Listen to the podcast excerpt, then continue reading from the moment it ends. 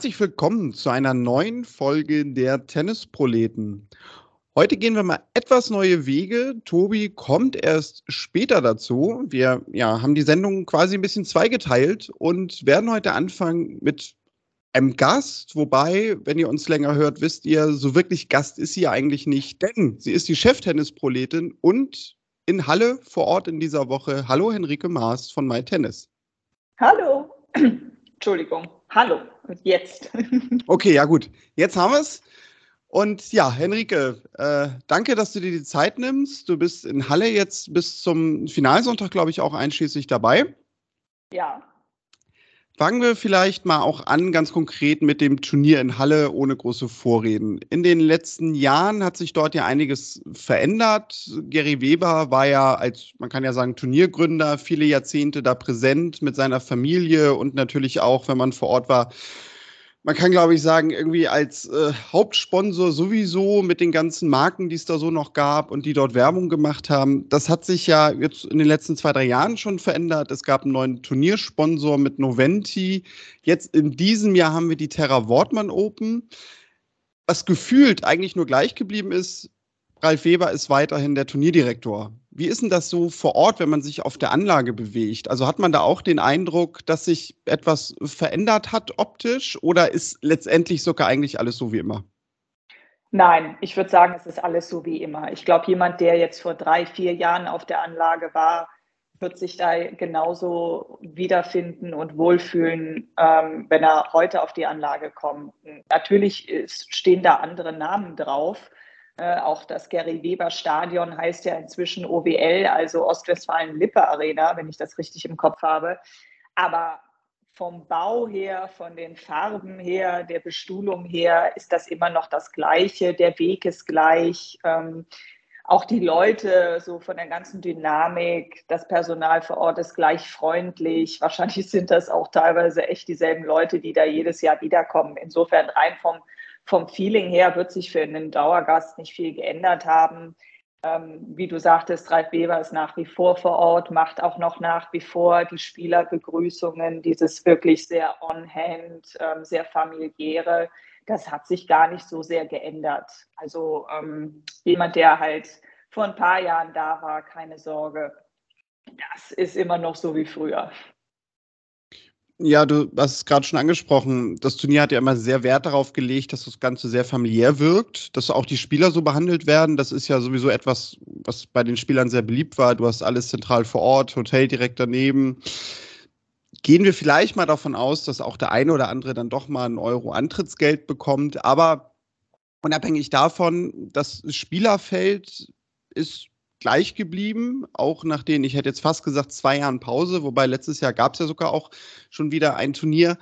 Aber Roger Federer war ja Jahrzehnte, kann man ja fast sagen, die große Leitfigur dieses Turniers. Ist nicht dabei. Alexander Zverev jetzt natürlich auch verletzungsbedingt raus gewesen. Trotzdem ich glaube, wenn man von so einem Festival sprechen würde, würde man sagen, gibt es aber viele, viele Headliner auch bei diesem Turnier. Ja, die Gary Weber Open oder jetzt äh, Terra Wortmann Open ähm, waren ja immer schon traditionell ein gut besetztes Turnier. Die hatten natürlich mit einem Roger Federer oder dann mit einem Alexander Zverev, der dann quasi noch mit dazu kam, eine fast sichere Bank, dass halt jemand immer kommt, der auf jeden Fall die Leute anzieht. Aber auch ohne funktioniert das, denke ich, ganz gut, ähm, weil einfach es gibt nicht so viele Rasenturniere. Ne? Ganz grundsätzlich ist die Rasensaison relativ kurz. Das heißt, die Spielerinnen oder in diesem Falle Spieler müssen mitnehmen, was sie können. Und die besuchen natürlich gerne diese, diese Events. Und dann kommt dir natürlich so ein gut organisiertes, wirklich schickes Event, was echt angenehm ist, weil das Spielerhotel ist direkt neben den Plätzen. Also je nachdem, wer die Suite oben äh, im Court Hotel hat, kann doppelt gucken vom Balkon aus. Also das ist schon, das ist natürlich viel, was so einem Spieler auch einen Grund gibt, hinzufahren. Und gestern ähm, war ich das erste Mal auch vor Ort und in, in, im Stadion. Es war natürlich gestern hier in NRW ein Feiertag, aber es war super gefüllt, das Wetter war toll klar, man hat auch tolle Matches bekommen mit Oscar Otte. Ähm, die Kyrgios hat gestern nicht gespielt, aber trotzdem, man hat wirklich viele tolle Matches bekommen. Auch im Doppel war echt eine, eine gute Zuschauer, ein guter Zuschauerschnitt da. Ähm, insofern ähm, ist das natürlich auch viel, was einem Spieler gibt. Also so einem Oscar Otte, der war gestern, glaube ich, auch durchaus ein bisschen besoffen von dem Zuschauerzuspruch da. Ähm, das macht dann Spaß und dann kommt man auch gerne wieder. Ja, wenn du ihn jetzt schon angesprochen hast, Oskar Otte, sportlich macht er sich auf Rasen ja gerade sehr gut. Letzte Woche in Stuttgart weit gekommen. Jetzt Zeitpunkt der Aufnahme. Wir nehmen Freitagvormittag auf. Steht er im Viertelfinale in Halle. Wir hatten ihn vor ein paar Wochen ja schon mal sehr für sein Return-Spiel gelobt. Du hast ja jetzt gestern sein Match gegen Basilashvili auch gesehen. Was ist denn das Besondere Oskar Otte auf Rasen? Gibt es da irgendeinen besonderen Punkt, der dir aufgefallen ist in seinem Spiel, wo du sagen würdest, so, ja, das ist der Kniff, warum er jetzt auch auf Rasen so gut ist? Ich glaube, einmal muss man wissen, Oskar Otte ist zwei Meter groß, äh, kann entsprechend gut aufschlagen. Das ist auf Rasen immer, immer ein Vorteil. Ähm, aber er ist halt nicht nur jemand, der einfach einen Aufschlag rüberzimmern kann, sondern er ist inzwischen sehr selbstbewusst in dem, was er damit macht.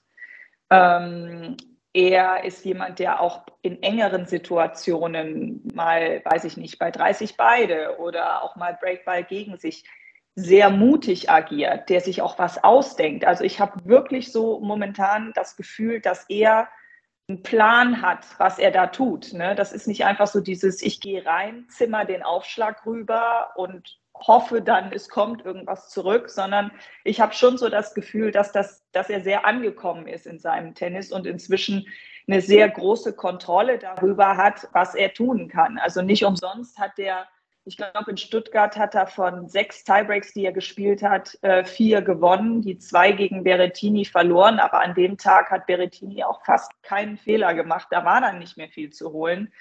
Und auch diesmal jetzt im dritten Satz gegen Basilashvili, äh, nachdem er den ersten wirklich ein bisschen unglücklich verloren hat, den zweiten dann 6-0 durchgebrettert ist, ähm, dann den dritten Satz wirklich im Tiebreak mit, mit teilweise spektakulären Bällen noch zu gewinnen. Ähm, das zeugt einfach auch davon, dass er ähm, gerade einfach wirklich weiß, was, was er spielen muss, um zu gewinnen. Und ähm, ja, da ist er wirklich sehr gut aufgestellt. Also der Aufschlag passt, der läuft rund, ähm, aber auch der Return ist gut, ähm, was auf Rasen hilft und insofern ähm, steht er da auch verdient, glaube ich, jetzt bald in den Top 40. Richtig, ja. Er ist im Live-Ranking auf 42. Was echt verrückt ist, wenn man sich das vorstellt, dass er im letzten Jahr eigentlich zum ersten Mal die 100 geknackt hat. Und ja, sich jetzt gerade eigentlich Richtung äh, gesetzte Spieler bei Grand Slams irgendwie hocharbeitet. Also, das ist echt ein sehr, sehr steiler Aufstieg, den man ja wahrscheinlich sogar gar nicht so bewusst irgendwie erlebt, weil es ja jetzt auch nicht so ist bisher oder nicht so gewesen ist, können wir, glaube ich, bei seiner aktuellen Form sagen, dass er jetzt irgendwo ein Turnier gewonnen hat auf der ATP-Tour oder zwei, drei Finals erreicht hat, sondern er sammelt diese Punkte halt wirklich, weil er auf den Turnieren einfach sehr, sehr konstant spielt und dort immer so seine zwei, drei Matches gewinnt. Und ja, das sorgt natürlich dann langfristig auch dafür, dass man im Ranking nach und nach nach oben steigt. Und ja, deswegen kann man, glaube ich, bei ihm auch sagen, er ist wirklich einer, der klettert. Ja, und ähm, ich finde das auch immer so ein bisschen komisch, dass Leute sowas despektierlich finden, wenn jemand einfach ähm, jetzt sagen wir mal nicht die Turniere gewinnt, aber eben konstant gut ist. Dann sagen die Leute immer, warum steht der da so weit oben oder die so weit oben? Bei Damen ist das Problem ja oft noch mal viel, viel größer. Und da muss man halt sagen, naja, so funktioniert Weltrangliste halt. Es geht darum, konstant Punkte zu sammeln und darauf zu hoffen, dass du nach diesen 52 Wochen, wo dann deine letzten Punkte halt rausfallen, du vielleicht zwischendrin ein, zweimal ein Ergebnis hast, was besser ist und um darüber deinen Schnitt zu halten. Und so funktioniert das System normal. Und ähm, wenn man sich, glaube ich, mal überlegt, wie schwer es ist, im Tennis überhaupt ein Turnier zu gewinnen und wie schwer es ist, überhaupt ins Halbfinale zu, bekommen, zu kommen, weil ich meine, hier in Halle sind jetzt was, 32 Starter gewesen aus 32 Leuten kann nur einer das Turnier gewinnen. Also wenn du dann schon relativ weit kommst, hast du schon sehr viel richtig gemacht. Und ich glaube, das muss man auch anerkennen. Natürlich will jeder Profi ein Turnier gewinnen. will jeder Profi irgendwie mal in die Top Ten oder sowas. Ähm, aber ich glaube, wir sollten auch immer im Hinterkopf behalten, wie sehr es wertzuschätzen ist, dass Leute Top 100 stehen, Top 150 stehen, weil die können was. Ähm, guckt, geht auf die Challenger Tour oder bei den Damen zu den 125K, was, also das ist jetzt WTA 125, aber das ist quasi so deren Challenger Tour Äquivalent und guckt euch da die Spielerinnen an. Das ist dann vielleicht nur eine 240, aber ähm, das ist äh, nicht kein schlechtes Tennis, was man da geboten bekommt. Ähm, und ich glaube, das sollte man immer noch mal so ein bisschen ranziehen. Und so sehr ich es Oskar Otte wirklich wünschen würde, dass er es schafft, mal dieses Halbfinale, äh, Finale zu kommen und einen Titel zu gewinnen, finde ich das, was er jetzt macht und das, was er den Leuten auch an Entertainment und wirklich an gutem Tennis bietet, ähm, absolut ehrenwert und verdient auch ähm, positiv erwähnt zu werden, wie für jeden anderen Akteur, der das so macht, auch. Dem kann ich nur beipflichten. Kommen wir vielleicht zum weiteren Spieler, der ja doch sehr im Mittelpunkt steht. Du hast ihn gerade schon erwähnt, Nick Kyrgios. Ich glaube sogar zum allerersten Mal in Halle dabei. Hat in der letzten Woche Stuttgart gespielt, dort im Halbfinale gegen Andy Murray mal wieder ein bisschen verhaltensauffälliger geworden. Aber darüber haben so viele gesprochen. Deswegen, Enrique, gehen wir vielleicht bei ihm so ein bisschen aufs Sportliche. Ich habe in der letzten Woche in Stuttgart auch ein bisschen was von ihm gesehen. Das wirkt eigentlich so wie der typische Kirgios. Also mir persönlich ist da im Spiel jetzt nicht viel aufgefallen, sondern er spielt so sein Rasenspiel runter und das hat halt einfach eine gewisse Klasse, das merkt man. Ja, ich glaube bei Nick Kyrgios, Nick Kyrgios ist kein Spieler, den man sich als, als Vorbild jetzt rein technisch nehmen sollte, glaube ich. Also wenn man jetzt so als Tennistrainer, Trainerin sagt, na, guck dir mal jemanden an, wie machst du den Aufschlag oder so, ist Nick Kyrgios nicht das beste Beispiel. Und zwar nicht, weil er nicht eine gute Technik hat, sondern weil er einfach ein natürlich guter Spieler ist. Also er ist ein Naturtalent. Er kann Tennis einfach wahnsinnig gut, weil es ihm schlicht und ergreifend liegt. Und er liebt Rasen und wenn sich ein Kyrgios wohlfühlt, funktioniert das alles immer gleich nochmal drei Klassen besser und das kommt ihm halt extrem entgegen. Ähm, er hat einen wahnsinnig guten Aufschlag und er ist vor allen Dingen jemand, der einen Spielwitz hat. Also er ist jemand, der egal auf welchem Belag seine Tricks anwendet, ähm, alles versucht, auch super, glaube ich, damit umgehen kann, dass der Belag halt ein bisschen ja, ein bisschen unvorhersehbar ist, ne? wie auch auf Sand, äh, verspringt auf Rasen ein Ball mal, die, die Kugel flitscht dir durch. Also Rasen ist schon wirklich flott, wenn man das mal live vor Ort sieht ähm, und einfach auch mal sieht, wie der diese Bälle wirklich über, über den Rasen wegschlittern, dann, dann hat man noch mal mehr ein Gefühl dafür, warum Rasentennis so anders ist. Ähm, und das nimmt er einfach unglaublich gut mit. Und ähm, ja, Nick Kyrgios ist gerade gut drauf, er fühlt sich wohl, er ist da mit seiner Familie, seiner Freundin irgendwie gerade auf so einer Tingeltour. Das gefällt ihm und ähm, dann kommen bei Nick Kyrgios auch die, die Ergebnisse zustande. Und wenn dann natürlich auch ähm, das Publikum mitmacht, gut, das war jetzt in Stuttgart im Halbfinale scheinbar nicht ganz so, so wie er das gesagt hat, aber so grundsätzlich ähm, wird er doch von dem Publikum an sich eigentlich immer sehr gerne ähm, empfangen, weil die natürlich Bock auf das Spektakel haben. Und das liefert er ihnen gerade. Und insofern geht das da in guter Symbiose dann vorwärts. Enrique, sonst gibt es irgendwie von deinen Eindrücken noch einen Spieler, über den man vielleicht sprechen müsste, der dir vielleicht sogar auch irgendwie gestern oder in den vergangenen Tagen schon aufgefallen ist? Ähm, also so in Halle jetzt nicht. Gestern, wie gesagt, das, was ich gesehen habe, ähm, das sind, ich sage jetzt mal, die bekannteren Namen. Insofern, da ist jetzt keiner dabei gewesen, wo ich jetzt sage, oh, der fällt mir auf. Was mir tatsächlich aufgefallen ist, gestern ähm, fand ich halt die, ähm, die Menge der Zuschauer beim Doppel. Klar, es half natürlich, dass die Kramis da waren, Tim Pütz, Struff Hanfmann, aber auch das erste Doppel, was um ganz ohne ähm, deutsche Beteiligung oder ich sage jetzt mal bekanntere, beliebtere Namenbeteiligung war, hatte noch eine verhältnismäßig gute Zuschauermenge. Da kannst du jetzt natürlich sagen, na ja, Ne, die Leute, die halt nur ein Ground-Ticket haben, was sollen die denn machen? Ähm, aber trotzdem, also warum, warum auf Ground gehen, wenn du dir ja dann nicht auch was anguckst? Das fand ich schon, schon interessant und positiv. Also, dass ähm, doch viele Leute da Bock hatten, scheinbar auch ein bisschen doppelt zu gucken. Ähm, aber so von den Spielern her, nö, ich glaube, da ist in London, äh, sind da, was neue Namen angeht, ein paar mehr Stories auf Herrenseite äh, zu finden gewesen. Ja, richtig, genau. Also da können wir sonst noch zwei, drei Sätze zu verlieren. Wenn man jetzt auf das Viertelfinale an sich guckt, im Queens Club, für die, die das jetzt vielleicht nicht auf dem Schirm haben, das Turnier in Queens ist seit, ich glaube, gefühlt 85 Jahren parallel zu dem Turnier in Halle. Auch ein 500er-Turnier, wo man ja immer auch denken könnte, so ein bisschen, ja, die konkurrieren natürlich um die Spieler, ist natürlich auch was dran. Für viele eine angenehmere Anlaufstelle, weil man da einfach schon in London ist und Wimbledon ja jetzt nur noch ein paar Tage weg. Ja, wenn man aufs Viertelfinale schaut, das wollte ich eigentlich sagen, da hat man so Namen wie Davidovic Fokina, Botek van der Sancho, Ryan Peniston, Filip Krajinovic, Marin Cilic, der auch aktuell natürlich wieder gut drauf ist, Matteo Berrettini, Tommy Paul, Emil Russovori. Mit den acht Namen können wir alle was anfangen. Wenn man das aber natürlich jetzt mit den Namen in Halle vergleicht, könnte man sagen, hm, vielleicht ist das sogar so ein bisschen das 250er neben Halle in dieser Woche.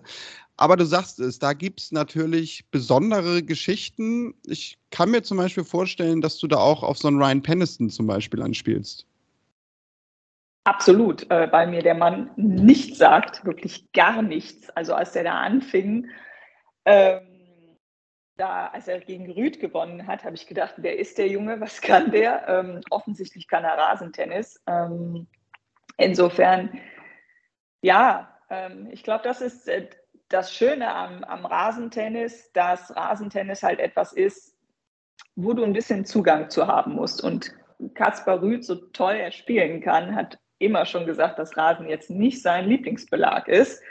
Und ähm, da siehst du dann da mal, dass ein Spieler, der wirklich in allen anderen Bereichen Top-Athlet ist, auf Rasen vielleicht nicht ganz so toll sein kann. Und dann kommt halt mal einer, wie so ein Penisten, der dann seine Chance nutzt, nutzt und anfängt dann durchs, durchs Draw zu rutschen.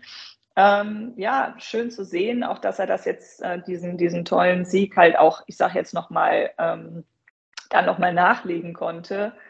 Ähm, und ähm, ja, das sind halt so die Geschichten, die dann, die dann irgendwie auch Spaß machen zuzugucken. Um, insofern fiel mir das halt natürlich auf, aber vor allen Dingen eben, weil mir der Name so, so gar nichts sagte vorher und ich wirklich da stand und dachte, aha, gut, musst du dir halt den nächsten auf den Zettel schreiben, wo du jetzt was äh, drüber nachgucken musst. Aber so rein von der Dynamik her, ähm, vielleicht auch von den ungewöhnlicheren ähm, ja, Viertelfinalzusammensetzungen ist natürlich Queens jetzt etwas, etwas besser aufgestellt. Ähm, wenn man jetzt so Bock eben hat auf Leute, die man vielleicht nicht immer sieht oder nicht immer in diesen Runden sieht, die vielleicht auch nicht immer gegeneinander spielen. Dann ist da Queens halt gerade interessanter und Halle natürlich von den Namen her, muss man natürlich ganz sagen. Also da, da weißt du auf jeden Fall, was du dann für dein Geld bekommst. Ne? Ja, vielleicht kann man zu ihm noch ein bisschen was sagen, weil also wenn man so auf seine Statistiken guckt und auch seinen Werdegang, er hat halt diesen ungewöhnlichen, in Anführungszeichen, Weg genommen, der gar nicht mehr so ungewöhnlich ist. Er ist in die USA gegangen, hat College-Tennis gespielt, ist jetzt 26 und vor vier Jahren auch erst dann offiziell Profi geworden. Es steht, ich glaube, in dieser Woche auf 180, wird sich jetzt natürlich nochmal verbessern, weil 180 war auch jetzt sein Career High. Das Interessante ist aber wirklich, er hat bisher auch kein Challenger-Turnier gewonnen. Er stand in drei Finals. Ich glaube, davon hat er auch die alle drei in den letzten zwölf Monaten erreicht, wenn ich mich nicht täusche. Also gut drauf auf jeden Fall. Aber ihm fehlt eigentlich dieser typische Challenger-Titel, den doch eigentlich die meisten Spieler in der Regel vorweisen können, wenn sie irgendwie auf der ATP-Tour vorbeischauen. Er hat, meine ich, auch jetzt seine ersten beiden Matches auf der ATP-Tour gespielt. Von daher wirklich ein komplett neuer Spieler, der so aus dem Nichts kommt, wie du sagst, keinen Challenger-Titel vorweist. Henrike, da könnte man eigentlich fast denken, na gut, der ist wahrscheinlich gerade erst 17 und nicht 26. Ja, könnte man. Es wäre durchaus eine Story, äh, die geht. Also ich meine, wenn man sich mal so einen Holger Rune anguckt, das ist ja ungefähr die Altersgruppe, von der man redet. Ähm, aber da sieht man halt einfach mal, wie du es bereit erwähnt, bereits erwähnt hast, ähm, dieser College-Weg ist, glaube ich, uns in Deutschland nicht so bekannt, weil es hier etwas ungewöhnlicher ist. Aber die Amerikaner haben halt, wie in vielen anderen Bereichen, gerade im, im, im Schulbereich, im College-Bereich, und auch im Amateurbereich sportlich schon noch mal eine andere Struktur als wir und eine deutlich bessere Struktur, was eine grundlegende Professionalisierung angeht. Also wenn du dort College-Tennis gespielt hast, dann hast du gutes Tennis gespielt. Du hast vor allen Dingen auch viel Tennis gespielt und du hast vor allen Dingen auch viel Tennis auch ähm, durchaus vor Publikum gespielt, mit einem gewissen Druck gespielt. Ähm, man merkt schon, den College-Spielern an, dass das oft so ganz harte Knochen sind. Also das sind harte Arbeiter, ähm, die wirklich viele Stunden ähm, Tennis einfach quasi ähm, in der Tasche haben und die auch mit diesen Situationen dann eben plötzlich mal in so ein größeres Turnier geworfen zu werden oder plötzlich mal vor so einer größeren Aufgabe zu stehen, glaube ich, ganz gut umgehen können, zumindest äußerlich ganz gut umgehen können. Und das ist etwas, was mir bei College-Spielern oder auch Spielerinnen generell auf, auffällt. Oder das ist immer so etwas, wo ich immer so das Gefühl habe, ey, das sind Leute, die, die, die haben halt wirklich viele Matches gespielt und können mit diesen Situationen gut umgehen. Und da ist es dann mal gar nicht so schlimm, dass die dann vielleicht noch nicht den großen Titel auf der Challenger Tour haben oder jetzt schon ewig lang auf der ATP-Tour zumindest mal ein Match gespielt haben, sondern die brauchen einfach diese eine Gelegenheit. Und wenn die sich ihnen bietet und die die nutzen können, dann, dann geht das eben so, wie halt bei dem Peniston jetzt, dass er dann da halt auch mal durchrauscht. Ne? Ja, richtig. Sind wir gespannt. Wenn ihr diese Folge hört, wisst ihr wahrscheinlich oder mit sehr großer Sicherheit schon, wie weit Ryan Peniston denn so kommen wird in dieser Woche. Wer weiß, vielleicht haben wir damit den nächsten Spieler, der die Top 100 stürmt und wir einen nächsten Emma Raducanu-Hype ja vielleicht haben, der dann plötzlich der ganz große Wimbledon-Favorit ist. Da ist man in Großbritannien ja auch nicht gerade zimperlich, was das angeht. Ja, Enrique, du musst jetzt gleich wieder auf die Anlage, von daher will ich dich auch nicht länger aufhalten. Vielen Dank, dass du dir die Zeit genommen hast, so als Start in den Tag, können wir ja sagen. Wir hören sicherlich voneinander. Ich wünsche dir viel Spaß mit dem Finalwochenende in Halle und ja, wo man dir folgen kann, das wissen unsere Hörerinnen und Hörer eigentlich schon, aber das schreiben wir natürlich nochmal in die Show Notes. Und sonst hören wir uns sicherlich hier demnächst wieder. Ja, äh, vielen Dank äh, für den Morgenkaffee mit dir. Ich werde jetzt mal auf die Anlage gehen und äh, mich auf einen Tag und Wochenende schönes Tennis freuen übergebe dann an die beiden Herren, an die beiden Tennisproleten für später und ähm, ja, wünsche allen noch ein schönes Wochenende. Das wünsche ich dir auch. Und genau, Henrike hat es gesagt, ich werde jetzt mal schauen, da wir die Sendung heute ja zweiteilen, was der Tobi so macht und in den Tennisproletenkeller gehen. Bis gleich. So, dann schauen wir doch mal, wo Tobi sich so rumtreibt.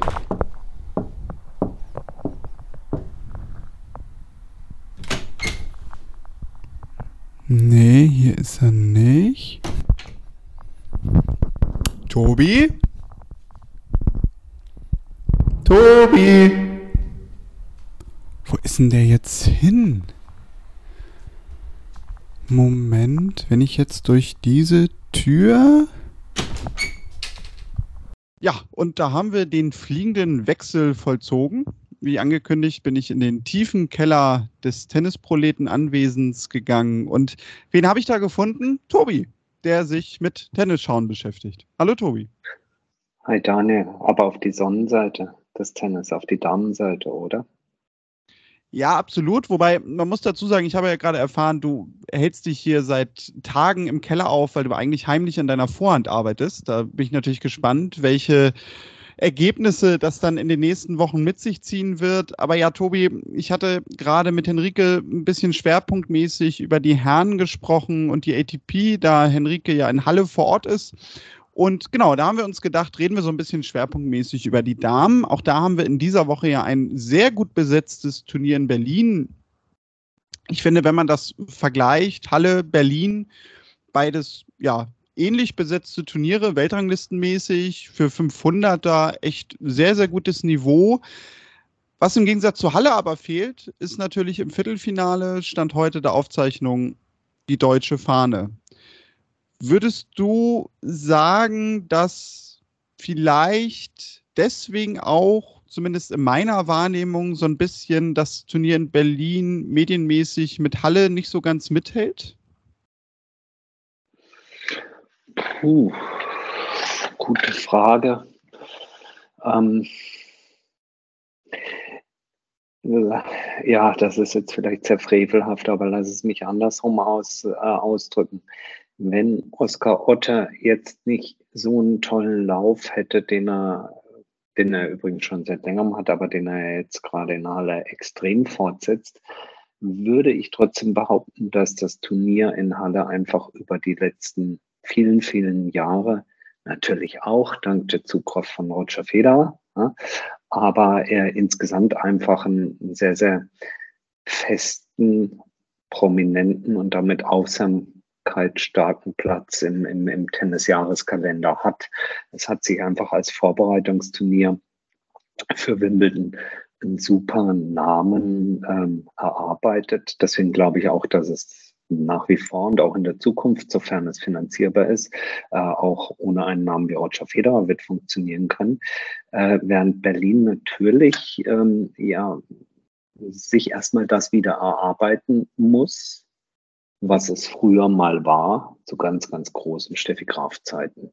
Die haben ja jetzt nun gerade erst mit dieser, wie ich finde, sehr, sehr tollen Idee wieder begonnen, ähm, dieses Turnier wiederzubeleben. Ich finde es auch einen fantastischen Move, äh, das Ganze von Rot auf Grün zu shiften, sprich vom früheren Sandplatzturnier jetzt auf ein Rasenvorbereitungsturnier und äh, die, sage ich mal, Ärmelkanal überschreitende Kooperation mit Wimbledon äh, bis hin zur, zur Rasenpflege ähm, sprich das Ansetzen und Bauen der Chords, ähm, das macht ja, macht ja total Sinn.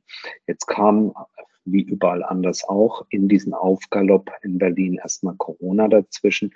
Insofern denke ich, muss man dem, Term, äh, dem Termin und damit auch dem Turnier vielleicht noch ein, zwei Jahre geben. Aber wenn sie so weitermachen wie bisher, glaube ich schon, dass sie, dass sie da wirklich auf Augenhöhe mit Halle mitspielen können. Vielleicht sogar bei der Attraktivität perspektivisch das Ganze auch überflügeln, überflügeln könnten, denn wir dürfen nicht vergessen, äh, die hatten ja ein noch viel, viel, viel stärkeres Teilnehmerfeld, ähm, bevor das Ding losging. Äh, Naomi Osaka, zumindest nicht Weltranglisten positionsmäßig, aber vom Namen her großes Zugpferd. Äh, Iga Schwontek als die Nummer eins hatte zugesagt, die haben nun alle kurzfristig abgesagt mit Kerber als da sind wir wieder beim Thema deutsche Fahne. Mit dem Zugpferd schien man sich ja zumindest zwischenzeitlich überworfen zu haben. Das hat dem nicht unbedingt, ähm, sicherlich war es sicherlich nicht förderlich, da jetzt für mehr Aufmerksamkeit zu sorgen. Aber perspektivisch würde ich mir da keine Sorgen machen, überhaupt nicht. Mhm. Ja, was man vielleicht auch ja. dazu noch erwähnen kann, Entschuldigung, wolltest du noch? Oder? Nee, weil es mir nur gerade so einfällt. Ich hatte nämlich mit Enrique gerade darüber gesprochen, dass Halle ja immer auch noch diese Herausforderungen hat, dass es ja dieses Turnier in Queens gibt, was ja gleich gerankt ist mit dem 500er. Und wenn wir jetzt halt in die Woche schauen, ist natürlich der Vorteil von Berlin so ein bisschen, es gibt parallel noch ein Turnier in Birmingham auf der WTA-Tour, aber das ist halt nur ein 250er. Also da ist vielleicht natürlich auch die ja, Konkurrenz nicht so groß, beziehungsweise kriegt man dadurch natürlich auch einfacher die Spielerinnen, die weiter oben in der Weltrangliste stehen, weil die natürlich sich immer die höher gerankten Turniere suchen. Ja, äh, sicherlich, was, was zugkräftige Namen angeht, äh, hilft sowas natürlich. Auf der anderen Seite finde ich nach wie vor, ähm, stellt sich nicht die Frage zwischen Halle oder Queens oder Berlin oder einem anderen Ort, äh, sondern es ist da, finde ich, aufgrund der, der, der, kurz, äh, der kurzen Dauer der Rasensaison ist es ein Und. Es ist Halle und Queens und es ist Berlin und Birmingham oder im Nachklang Bad Homburg. Denn wir dürfen ja einzig vergessen, in ganz normalen Jahren ohne Punkte Ban und ohne Ausschluss von Sportlern und Sportlerinnen von irgendwo auf der Welt haben wir in Wimbledon ein Starterfeld von jeweils 128 Profis. Und die müssen sich mhm. ja irgendwie vorbereiten und du kriegst keine 100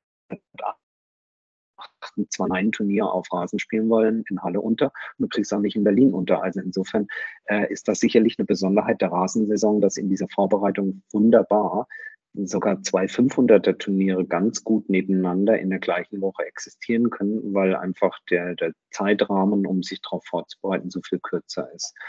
Ähm, ich glaube, das ist ganz gut. Das ist ganz gut für die Turniere. So kann auch jedes dieser Turniere für sich, denke ich, ganz gut existieren. Zumindest würde ich mir das so erklären. Ähm, jetzt von der, ja, von der, von der ähm, Möglichkeit, attraktive Felder zusammenzustellen. Ob das dann am Ende wiederum finanzierbar ist und das Ganze sich rechnet wirtschaftlich, das steht nochmal auf einem anderen Blatt, denn Halle hat über Jahre hinweg mit äh, schon immer mit einem attraktiven Starterfeld ähm, aufwarten können und ähm, hat sich jetzt aber eben halt immer im, im Rahmen der ist es, war es eine Insolvenz, wie auch immer von Gary Weber, die waren sicherlich nicht schuld an der Insolvenz von Gary Weber, ja, aber hat sich da sicherlich auch ähm, neu aufstellen müssen, was Sponsoren angeht. Aber ich glaube einfach, dass die Basis, dass das Fundament des Turniers gut genug ist, dass sich dort, äh, wir auch in diesem Jahr jetzt wieder namhafte und vor allen Dingen finanzstarke Sponsoren finden lassen für sowas. Ja, wenn wir ein bisschen aufs Feld schauen, gut besetzte Viertelfinals, aber lass uns vielleicht mal ein bisschen über die deutschen Teilnehmerinnen sprechen. Am Wochenende war es schon so, dass die Quali so ein bisschen im, ich will jetzt nicht sagen Mittelpunkt oder Vordergrund stand des Tennisgeschehens, aber schon Erwähnung fand dadurch, dass Sabine Lisicki dabei war. Die ist denn leider auch in der Quali ausgeschieden. Sie hat ihre erste Runde gewonnen am Sonntag dann leider das Qualifinale verloren, steht aber im Halbfinale im Doppel. Etwas, wo mein Eindruck war, auch durch die Berichterstattung, ja, was dafür spricht, dass sie immer noch ein Zugpferd sein kann, auch bei so einem Turnier, ne? Äh, äh, war genau mein Gedanke auch, als ich so ein bisschen reingezeppt habe, hatte ich mich gewundert, hm, warum hat man der denn nachdem das mit Kerber irgendwie nicht funktioniert hat, warum hat man der denn keine Wildcard fürs Hauptfeld gegeben? Denn sie hat halt als ehemalige Wimbledon-Finalistin, äh, sie hat den Namen und damit auch eine gewisse Zugkraft. Nun kann sie natürlich bei so einem Feld nicht beliebig viele Wildcards geben. Man hat sich aus gutem Grunde für zwei jüngere deutsche Spielerinnen entschieden, die die Wildcard fürs Hauptfeld bekommen haben. Hier hat man eine für die Quali gegeben, also sie wäre auch unter normalen Umständen so nicht in das normale Qualifeld gekommen. Aber da sind wir wieder im Thema Attraktivität des Feldes und ja, wenn du ein Turnier in Deutschland machst, brauchst du halt irgendwie auch ein deutsches Starterfeld. Das hätte dem Turnier, glaube ich, gerade in den ersten Tagen auch ganz gut getan, denn die Ränge, ich habe nicht viel gesehen, aber wenn man so reingezeppt hat, die waren schon ganz schön leer. Nun ist es keine Neuigkeit für ein Damen für ein WTA-Turnier. Übrigens gibt es auch ATP-Turniere, wo wenig los ist. Also die ja. Berichterstattung letzte Woche über Stuttgart, ähm, das habe ich schon etwas anders gesehen. Also im Gegensatz zum Statement der Veranstalter. Also da waren die Ränge auch nicht pralle gefüllt, gerade in den ersten Tagen. Ähm, aber da helfen dann natürlich trotzdem äh, zugkräftige Namen und da wäre Sabine Lisicki sicherlich nicht falsch gewesen an der Stelle. Aber gut, sie ist auf der anderen, also toll, dass sie wieder äh, auf dem aufsteigenden Ast ist. Sie ist jetzt aber nicht, ich hoffe, das ist jetzt nicht bösartig äh, oder wird als bösartig wahrgenommen, aber sie ist sicherlich nicht die Zukunft des deutschen Damentennis. Das nicht. Aber ich gönne ihr natürlich vom Herzen und fände es auch toll, wenn sie, wenn sie doch nochmal nach wo auch immer oben vorstoßen kann. Ja, absolut, natürlich. Wer vielleicht dann noch erwähnenswert ist, weil du gerade sagtest, deutsche Nachwuchshoffnung. Tamara Korpatsch hat sich ins Hauptfeld gespielt, dann aber das Erstrundenmatch leider verloren. Wer auch nochmal Aufsehen erregt hat, was heißt auch nochmal? Ja, eigentlich, weil wir sie ja im letzten Jahr doch irgendwie schon halb verabschiedet hatten. Andrea Petkovic hat gegen Gabine Muguruza gewonnen, die an fünf gesetzt war Riesenaufregung bei Twitter drumherum, so habe ich das irgendwie vernommen. Ich dachte mir eher so, naja, Gabine Muguruza ist momentan aber für mich auch nicht die Spielerin, die, ja, wie soll ich sagen, die Klasse ausstrahlt, die sie auch zu Zeiten ihrer großen Titel, wie zum Beispiel in Wimbledon, irgendwie auf dem Platz dargestellt hat. Gehst du da mit? Ja, ja, gebe ich dir recht. Das ist ja, ähm, also wir, wir loben so häufig äh, die, die, die Breite und Tiefe des Damentennis und dass es so viele tolle Spielerinnen gibt. Und sie ist wirklich vielleicht aktuell die Spielerin, die für mich die größte Enttäuschung darstellt, ähm, weil äh, ab und zu blitzt es immer noch mal auf, was für großartiges Tennis und auch erfolgreiches Tennis sie spielen kann. Und dann würde ich es mir auch mal wünschen, dass sie das mal durchzieht und mal auch konstant abruft. Und irgendwie hat man dann doch äh, wieder ganz schnell den Eindruck, naja, ihr Fokus liegt halt mehr auf dem Modeln und dem Deutsche Vita und dem Abarbeiten ihrer Sponsorenverträge. Zumindest kommt einem das manchmal so vor, ähm, wenn man so die Instagram-Posts sieht und dazu dann eben die Leistungen bei den Turnieren dagegen legt. Ich finde sie nach wie vor eine, eine, wirklich, wenn sie ihre Leistung bringt, eine ganz tolle Spielerin zum Zuschauen und hätte es mir wirklich gewünscht, dass sie bei diesen ein, zwei Highlights, die sie die letzten zwei Jahre immer wieder mal hat aufblitzen lassen, dass sie das auch mal trägt und dann verliert sie gegen Petkovic und das war sicherlich toll für Andrea Petkovic, dass sie da gewonnen hat. Das war auch gut fürs Turnier. Boah, jetzt bin ich ganz bösartig heute und sag, aber, aber was bringt's, ja, wenn Petko danach dann in einem relativ mauen Match gegen, ich glaube, gegen Sasnovic oder sowas, ist sie dann 4-6, 4-6 raus. Also, das heißt nicht, dass es nicht vorhin eine tolle Leistung war, aber halt, wenn wir, wenn wir, wenn wir jetzt mal unter diesen, unter diesen Schirm setzen, boah, da wartet ein Turnier mit einer Überraschung oder, oder etwas zuschauerträchtigen, etwas äh, aufmerksamkeitsheischenden auf, dann äh, hätte man eben diesen Sieg gegen Burusa sozusagen vergolden können äh, seitens Petko. Aber überhaupt kein Vorwurf, wer bin ich, der, hier Vorwürfe auszusprechen, aber den hätte man sozusagen versilbern oder vergolden können. Dann äh, durch, durch, einen, durch einen weiteren Sieg. Aber das hat sie selber ja schon treffend immer gesagt, als Tennisprofi gehst du halt jede Woche unter normalen Umständen mit einer Niederlage nach Hause. ist nur die Frage, wann es die eben setzt. Eine, die, die äh, fällt mir gerade ein, die auch heute jetzt schon wieder gewonnen hat, äh, Belinda Bencic. Ähm, habe ich eigentlich auf dem Zettel so auch für Wimbledon. Ich finde, dass sie ähm, durchaus eine ist, die ähm, dran sein könnte, weit zu kommen. Siehst du das ähnlich? Ja, aber der Erfahrungswert zeigt ja, da können wir eine Spielerin erwähnen, die auch im Viertelfinale steht, Carolina Pliskova, über die haben wir das auch ganz, ganz häufig gesagt, auch was Wimbledon-Turniere angeht. Mhm. Jetzt ist sie mal dran. Belinda Benschitz ist sicherlich mit in der Verlosung, wenn es darum geht. Ähm, aber also wenn du mich Stand heute fragst, wer ist die Favoritin? Klar, Iga Swiatek, irgendwie dann doch am Ende für alle wahrscheinlich. Aber so dahinter, wenn ich jetzt ranken müsste, eine Nummer zwei oder drei, also da muss ich, glaube ich, auch jetzt zur Wimbledon-Vorschau, die wir nächste Woche machen, nochmal sehr stark in mich gehen, um da irgendwie wirklich Favoritinnen herauszukristallisieren. Vielleicht ist man da schlauer natürlich, wenn jetzt äh, am Sonntag eine Turniersiegerin feststeht und zum Beispiel eine Blinda Bencic das Turnier gewonnen hat. Okay, dann kann es natürlich sein, dass man sagt, ja, das manifestiert vielleicht diesen Gedanken nochmal. Mhm. Mhm. Ja, wird, wird, man, wird man sehen müssen. Ähm, wird man schauen müssen. Bei, bei Iga Schwantek, ja, natürlich liegt es nahe, so dominant wie sie spielt und die Nummer eins ist. Wir werden das nächste Woche klarer erörtern.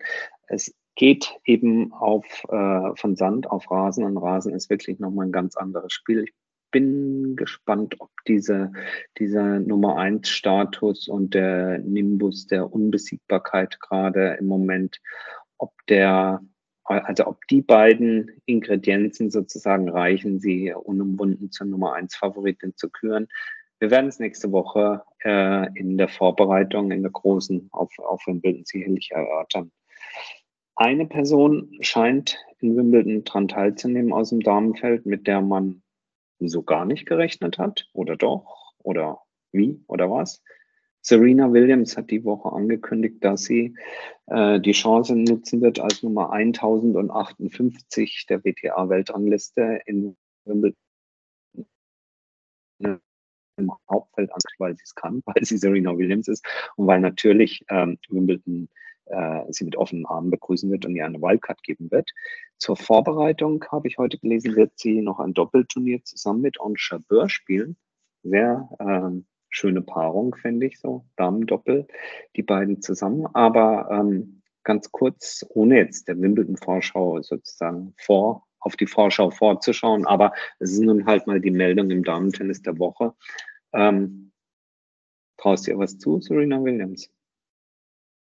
Ja, das wäre jetzt äh, mein Kommentar eben gerade zu dieser Favoritinnen-Suche gewesen, zu sagen, wieso machen wir uns eigentlich Gedanken? Serena Williams gewinnt doch eh Wimbledon.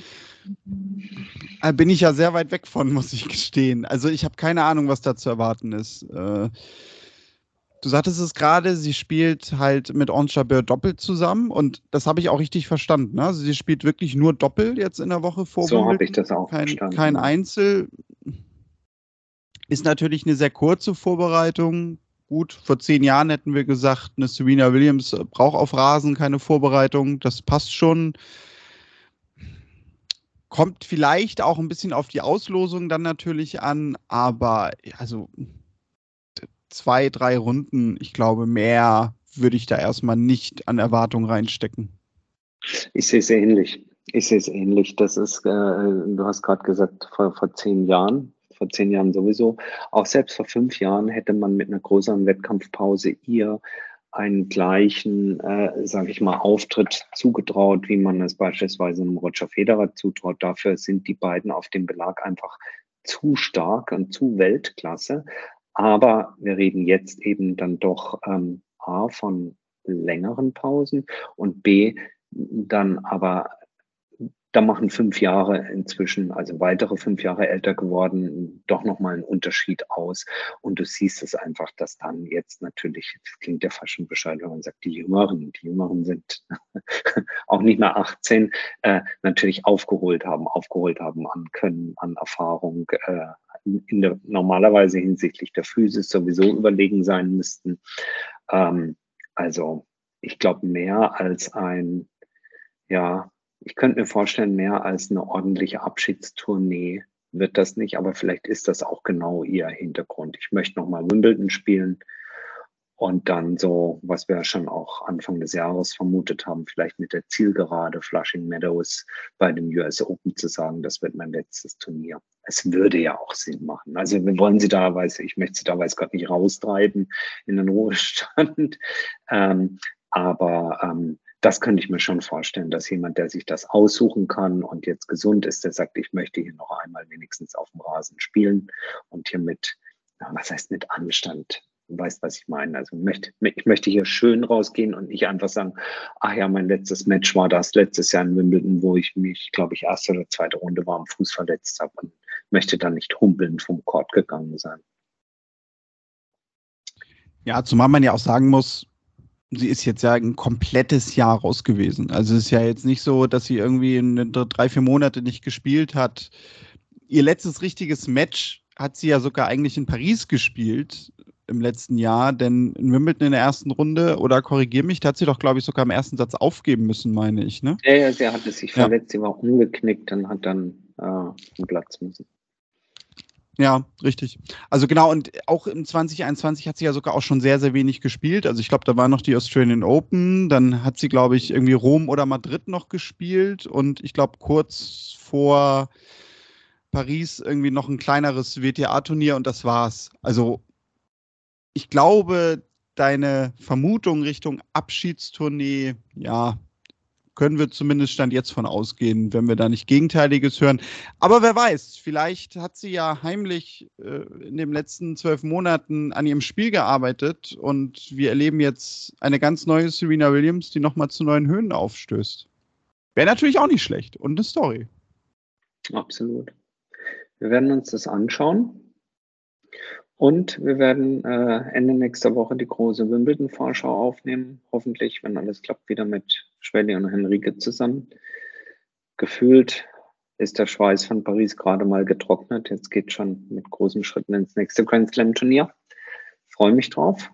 Ähm, kann nur euch, die ihr uns hört und Lust habt, mit auch nochmal an unserem großen Wimbledon-Tippspiel mitzumachen. Besucht uns mal auf den sozialen Medien, da erfahrt ihr alles dazu. Kostet nichts, macht aber eine Menge Spaß. Und ansonsten, Daniel, haben wir sonst noch was aus der weiten Welt? Nö, ich wäre soweit zufrieden für diese Woche. Ich würde sagen, wir ja, schwingen dann langsam mal die Stifte und schreiben so unsere Favoritinnen und Favoriten für Wimbledon auf, damit wir nächste Woche vorbereitet sind mit unserer Vorschau. Wenn ihr uns kontaktieren wollt zu den Themen, die wir hier besprochen haben, oder ihr vielleicht auch sagt, Mensch, ich habe da mal eine Frage oder ich möchte, dass ihr das und das Thema oder die Spielerin, diesen Spieler mal ein bisschen näher beleuchtet in eurer Sendung, dann schreibt uns gerne eine Mail an kontakt.tennisproleten.de oder schaut in die sozialen Netzwerke. Dort findet ihr uns bei Facebook, Twitter, Instagram unter Tennisproleten.